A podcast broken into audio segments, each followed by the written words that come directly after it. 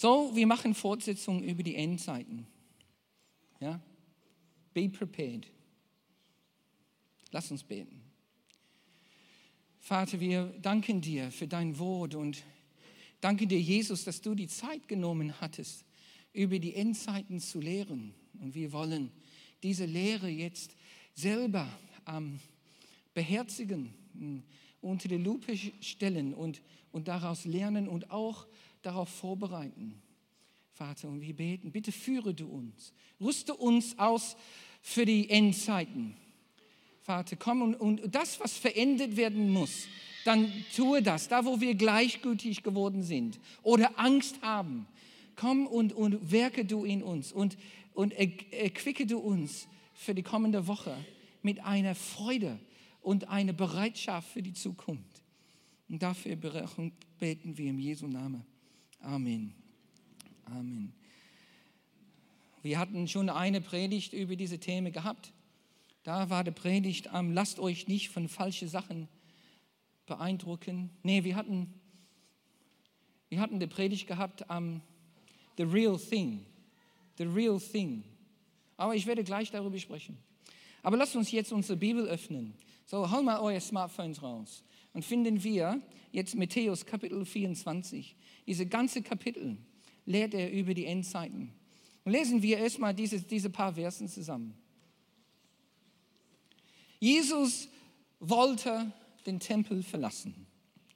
Als er gerade im Begriff war, wegzugehen, kamen seine Jünger zu ihm und machten ihm auf, der, auf, auf die Pracht der Tempelbauten aufmerksam. Guck mal, wie wunderbar und klasse und majestisch und beeindruckend der Tempel ist Jesus. Und er antwortet, Ihr bewundert das alles? Ihr bewundert das alles? Doch, ich versichere euch, hier wird kein Stein, kein Stein auf dem anderen bleiben, Jungs. Es wird alles zerstört werden. Alles.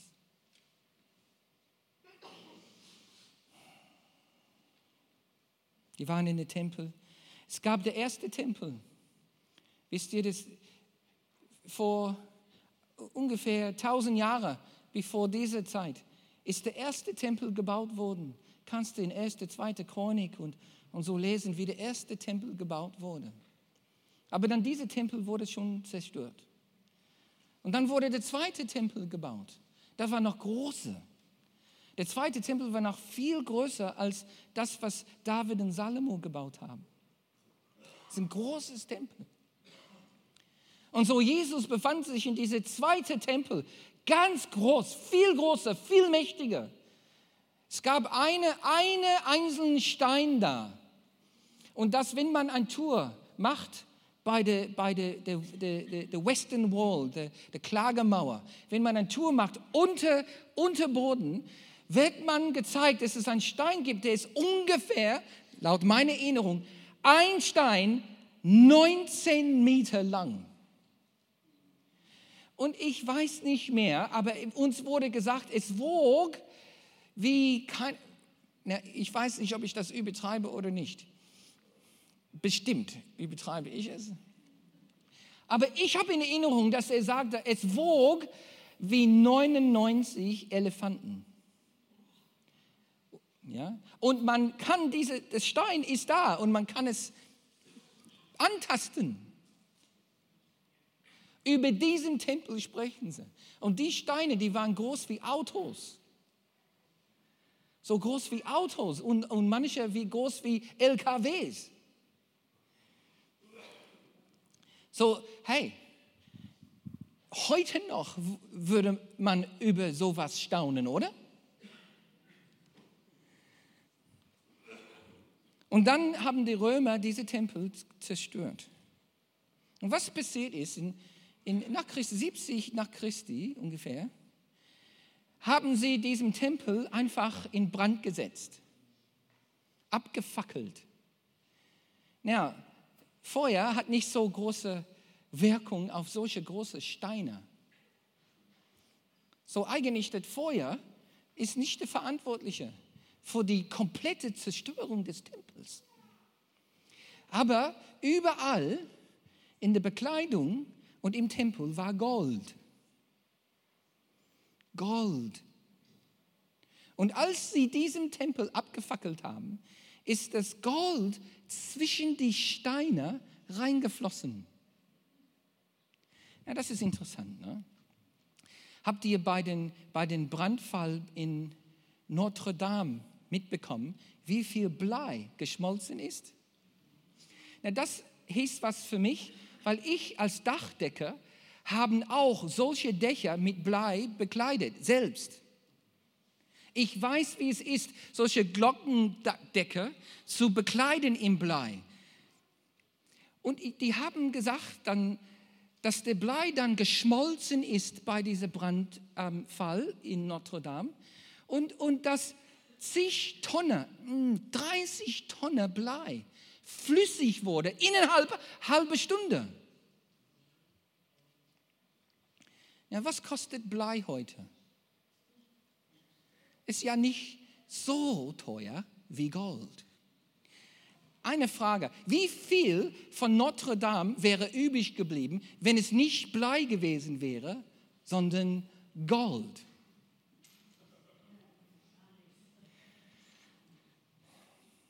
Jetzt könnt ihr verstehen, vielleicht denkt, Gold, Gold, es schmelzt und regnet Gold.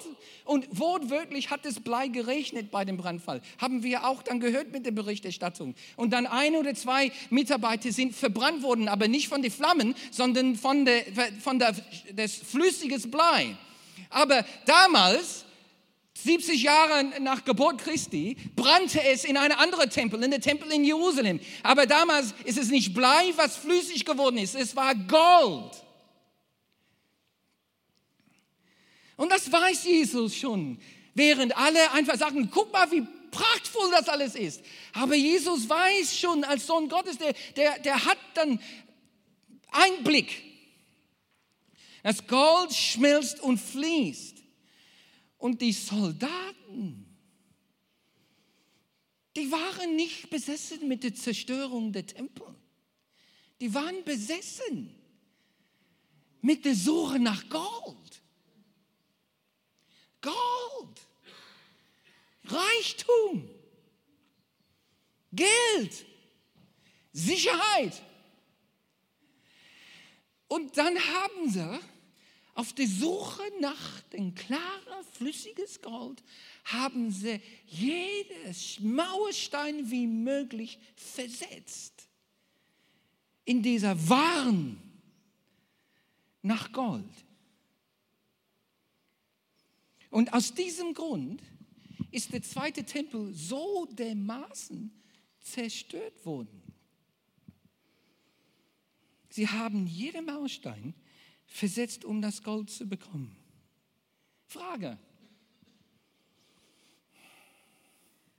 Nach was sind wir hinterher?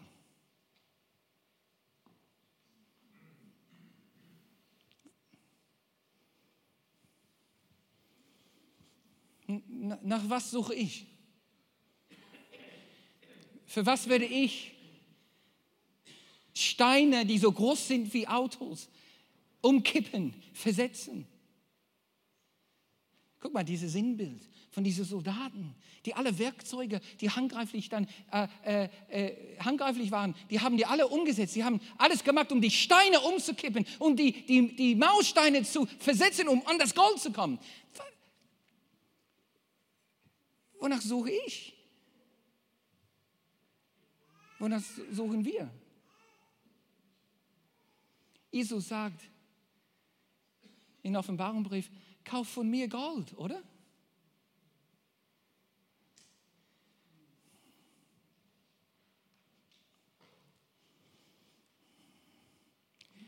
So Leute, lasst uns aufpassen, dass wir nicht Gold oder Geld so dermaßen hinterher sind wie diese Soldaten. Aber glaub mir, wenn wir so besessen sind mit Gold und Geld, dann zerstören wir den Tempel.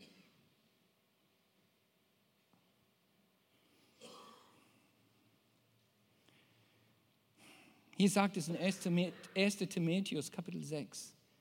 Ja, steht hier oben, kannst du in deiner App auch gucken.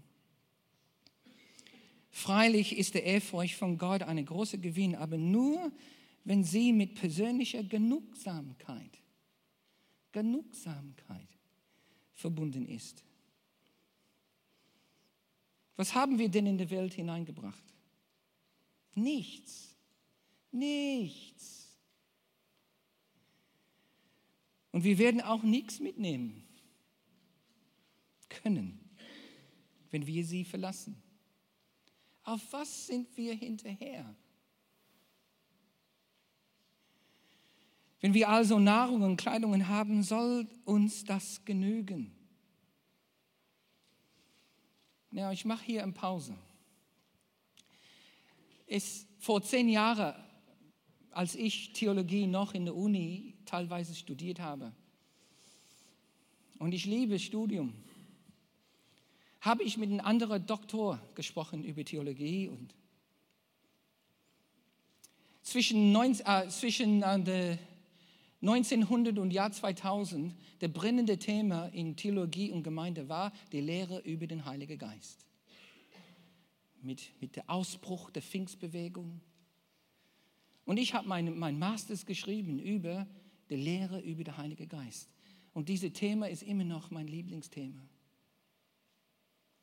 Aber ich habe diese Doktor in Theologie gefragt, was wird das nächste Thema sein in dem 21. Jahrhundert?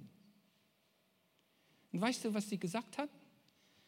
Was total in der Bibel total unterbetont ist, was neu entdeckt werden muss, ist, was die Bibel sagt über die Natur. Sie sagte, das wird wahrscheinlich die brennende Thema für die Gemeinde, für Kirche und Theologie und Bibelschulen weltweit im 21. Jahrhundert. Und vor, vor zehn Jahren war das überhaupt nicht der Fall. Oh Leute, wir sind jetzt da. Und ein Teenager Grete steht auf und, und, und irgendwie auch sogar vielleicht ohne Gott prophetisch unsere Welt, Welt anspricht. Und wie sollen wir uns orientieren? Wie sollen wir überhaupt das verstehen? Was ist richtig, was ist nicht richtig? Wie weit ist zu weit, wie weit ist nicht weit genug mit unserer Verantwortung für die Umwelt und für unsere Schöpfung? Für, für die letzten 2000 Jahre haben wir, haben wir die Schlüsselverse gehabt. Aber es gibt eine, eine Zeit jetzt, wir, wir müssen neu entdecken, was, was sagt Gottes Wort über, über unsere Verantwortung hier auf Erde, bis Jesus wiederkommt. Und wir sind alle damit betroffen. Ich werde hier nicht weitergeben, genau wie wir vorzugehen haben. Ich gestehe, ich selber bin jetzt in einem Lernprozess.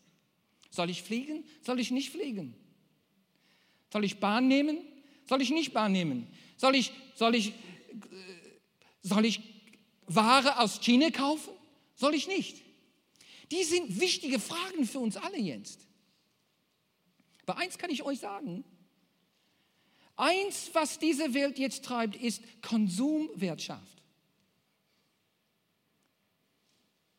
Was für uns in unserer westlichen Welt gleich ist wie diese Suche nach Gold suchen nach mehr, nach mehr und mehr.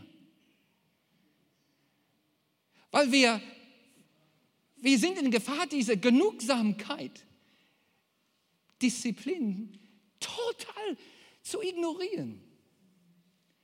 Jetzt habe ich eine Wohnung, jetzt ist ein Haus dran.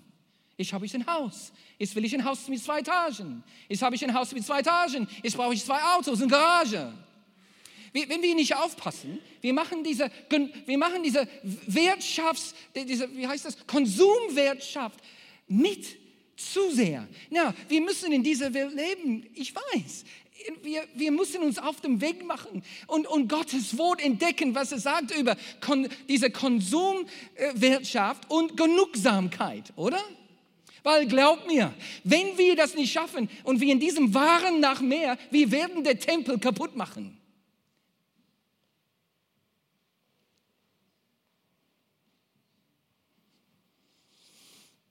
Und guck, das habe ich alles nur mit den ersten zwei Verse von einem Kapitel mit 50 Versen.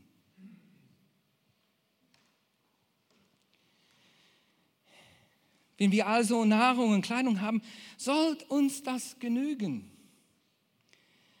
Wer unbedingt reich werden will, wird sich in einem Netz von Versuchungen verfangen und allen möglichen unsinnigen und schädlichen Wünschen erliegen,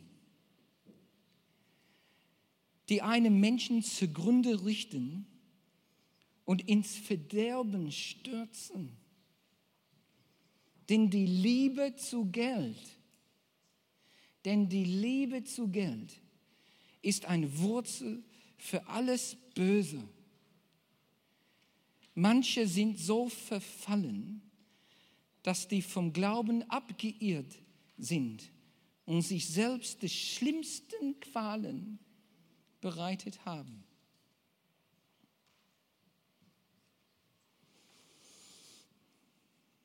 So, ich nehme den Bild. Seht ihr, wie, wie man das Bild von der Zerstörung der Tempel wortwörtlich hier verwirklicht sieht? Nicht nur der Tempel damals, aber die Schöpfung als Tempel, aber auch ich als Tempel des Heiligen Geistes und mein Leben ist, ist in Gefahr wegen dieser Waren nach Geld und Gold. Und Jesus sagt, pass auf, pass auf. Es gibt eine Geschichte von einem Perser. Und wir haben einige Persen hier in unserer Mitte aus Iran. Äh, dieser Mann war ein Perser, aber wohnte in Indien. Sein Name war Ali Hafed. Und man spricht, Said bestimmt Ali Hafed. Ja, ich versuche das so. Ali Hafed. Und der hat einen sehr großen Bauernhof, einen sehr großen Bauernhof mit, mit, mit Lagerhäusern und viele, viele Rinder und, und war, war reich. Hat einen Obstgarten, Getreidefelden und eine große, große Plantage und Garten gehabt. Ali war ein reicher und zufriedener Mann. Reicher Ali, Hafad. Eines Tages aber kommt ein Gast zu ihm und hat ihm über Diamanten erzählt. Diamanten, Diamanten. Na, Diamanten, die sind viel, viel besser als Kur. Er hat ihm erzählt, wie wohlhabend er sein würde, wenn er eine Diamantenmine besäße.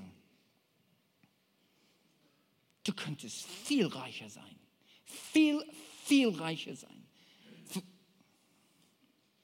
Ali Hafid ging diese Nacht, an der Nacht, nach sein Gast gegangen ist, an diese Nacht ging er, ein armes Mann im Bett, weil er unzufrieden war. Siehst du, unzufrieden, wo sein überhaupt jede Spur von Genugsamkeit ist verschwunden durch diesem Gespräch. Er sehnte sich nach den Diamantminen und, und, und verkaufte sein Farm und nach den Selten des Steines zu suchen. Er hat gesucht und gesucht. Wo sind die? Wo sind die? Er bereiste die ganze Welt und wurde schließlich durch seine Bemühungen so arm und gebrochen und besiegt, dass er sein eigenes Leben nahm. Und damit zerstörte er den Tempel. Eines Tages aber führte der Mann, der die Farm von Ali Hafed gekauft hat, ein Kamel in den Garten. Kamel in den Garten. Komm, komm. Um zu trinken. Als diese Kamel, die Nase, in den Bach steckte, sah der Mann einen Lichtblitz aus dem Sand des Baches. Er zog einen Stein heraus, der alle Farben des Regenbogens widerspiegelte. Der Mann hatte der Mine von Golconda entdeckt was jetzt und damals die prächtigste Diamantmine aller Zeiten war. Wäre Ali Hafed zu Hause geblieben und hätte in seinem eigenen Garten gebuddelt, hätte er mehrere Hektar Diamanten gehabt, anstatt den Tod in einem fremden Land zu erleiden. Je mehr wir aus menschlicher Sicht wollen, desto weniger haben wir. Leute, Genugsamkeit, weil wir der teuerste, wertvollste Diamant schon gefunden haben. Und das Wunderbare ist,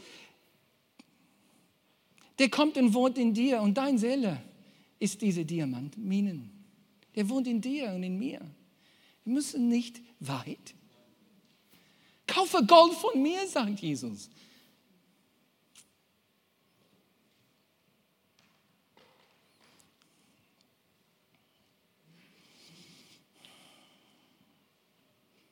So, dann spricht er in diesem Zusammenhang, spricht er dann über die Endzeiten. Sein Nachfolger, sein Jungs, Jungen, die kommen zu ihm und sagen, Herr, erzähl uns dann von der Zukunft. Jesus, Jesus, der Tempel wird zerstört und, und, und das weißt du, dann erzähl uns darüber. Und dann Jesus fängt an zu erzählen, zu lehren, zu unterweisen, zu warnen, zu befehlen.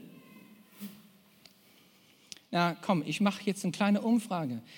Welche von uns interessiert sich für das, was Jesus sagt über die Endzeiten. Melde dich kurz. Okay, wow. Okay, well, wir thematisieren diese Woche und dann in, in nicht jede Woche ähm, werden wir es dann thematisieren, aber wir steigen jetzt ein mit dem zweiten Teil.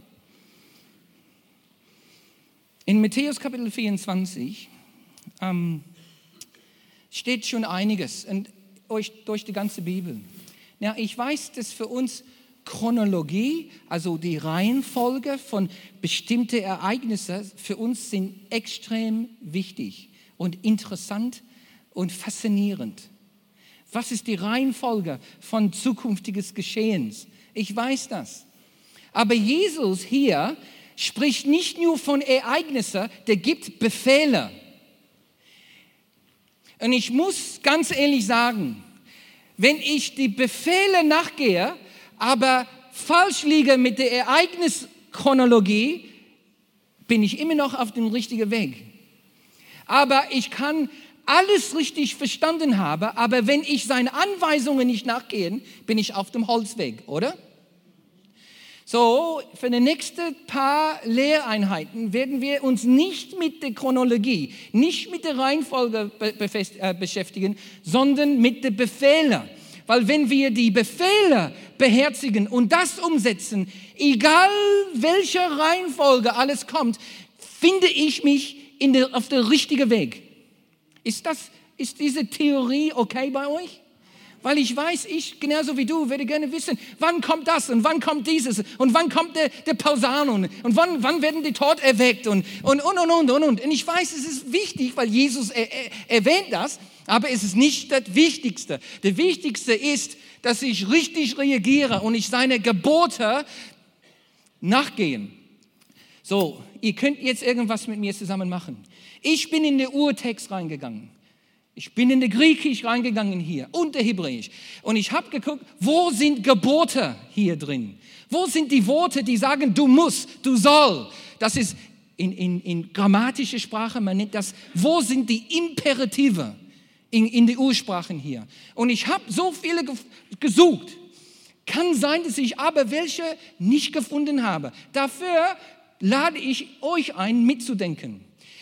So hier, der Predigt heute heißt die zwölf Gebote der Endzeit. Ich habe in diese 50 Versen zwölf Gebote gefunden. Now, hier sind sie. Okay? Und die habt ihr alle auf euer Handy, wenn ihr euer Bibel-App installiert. Das ist eine gute Werbung. Hier sind die zwölf Gebote. Now, ich weiß, während ich suche, weiß ich, wow, wenn ich eine verpasse. So, wenn ihr welche findet, was ich nicht hier habe, bitte schreiben sie mir. Dann machen wir es 13 oder 14 oder 15, okay? Ich habe jetzt in der Zeit, die ich hatte, zwölf Gebote gefunden, wo Jesus sagt, in den Endzeiten zehn Sachen. Gib acht, erschreck nicht, merke auf, fliehe, keine Zeit verlieren, nicht zurücklaufen, bete, glaub es nicht. Von Feigenbaum könnt ihr Folgendes lernen. Das ist für alle Gärtner hier in unserer Mitte. Ja? Seid also wachsam, lerne und dann be prepared. Sei bereit. Zehn, also zwölf Gebote der Endzeiten. So, Vers 1, gucken wir. Wir nehmen der erste. Hier sagt es, gib acht. Gib acht, Vers 24, Vers 1, Kapitel 24, Vers 1. Gib acht, dass euch niemand irreführt. Dass euch niemand irreführt, dass euch niemand austrickst, dass euch niemand verführt. Und da sagte, viele werden kommen und sagen, ich bin Messias, ich bin Messias, ich verdiene es, deine Anbetung, Anbetung zu bekommen. Ich bin der Wiederkunft Jesus. Und das war das Thema unserer ersten Predigt. Nein, wir müssen lernen, wir müssen lernen, hey, wir geben Acht. Und wir müssen gucken, dass wir Jesus richtig kennenlernen. Guck mal, und wir haben diese Eigenschaft in Jesus unter die Lupe genommen. Jesus ist der perfekte Abbild Gottes. Jesus ist souverän. Jesus steht außerhalb der Schöpfung. Jesus ist, Jesus ist vor der Schöpfung. Jesus ist über der Schöpfung. Jesus ist einmalig. Jesus ist einmalig. Die Schöpfung wurde nur zusammen mit ihm geschaffen, durch ihn geschaffen, für ihn geschaffen. Alles ist abhängig von ihm. Er steuert und trägt die Gemeinde. Er hat die Vorherrschaft. Er ist der erste Auferstandene. Er ist das physische Ort der Fülle Gottes. Er wird das ganze Universum und auch deinem Leben wieder in Ordnung bringen. Das haben wir gelernt bei der ersten Predigt. Gucken wir, der nächste Befehl finden wir in Vers 6. 24, Vers 6. Erschreckt euch nicht. Erschreckt nicht. Kriegen und Kriegsgefahr, Hungersnot und Erdbeben, doch das ist erst der Anfang. Es ist wie bei dem Geburtswehen, der Anfang der Geburtswehen. Hier ist ein sehr wichtiges Prinzip hier. Ich sage, erschreckt euch nicht. Bei einer Bindung ist man eigentlich erschreckt, wenn kein Wehen kommen, oder? Und so die Endzeiten und alle die Ereignisse, die damit verbunden sind, ähnlichen sich wie ein, eine Entbindung mit Anfang und Ende. Halleluja. Und jeder weiß, mit Geburtswehen dann ganz am Anfang sind die unregelmäßig, oder? Mal einer, mal nicht. Das ist oft der Fall. Mit Geburtswehen gibt es äh, auf Englisch diese erste Wehen, die heißen auf Deutsch Vorwehen.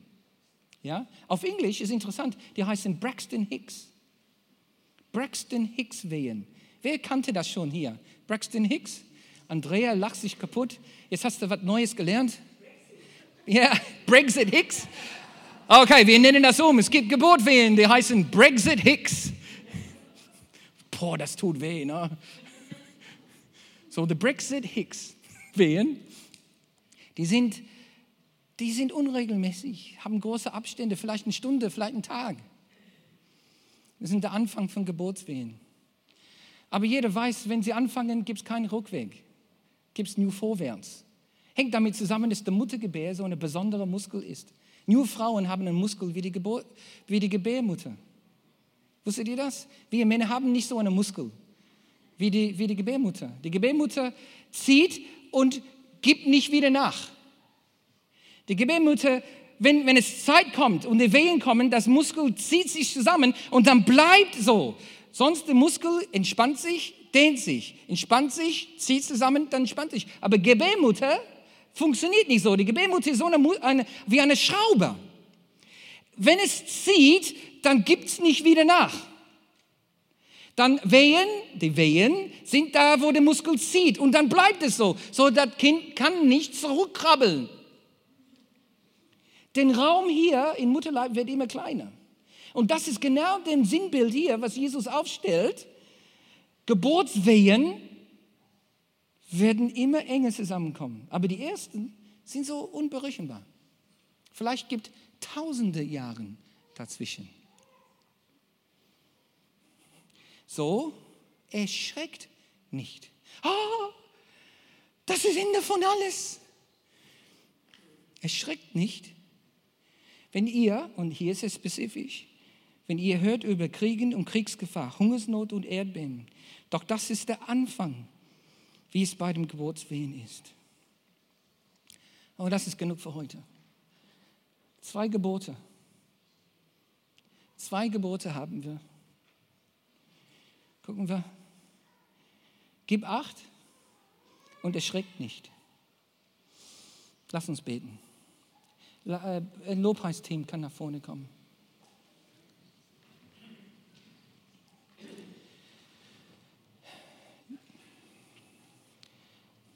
Jesus, wir danken dir für deine klare Anweisungen über die Endzeiten.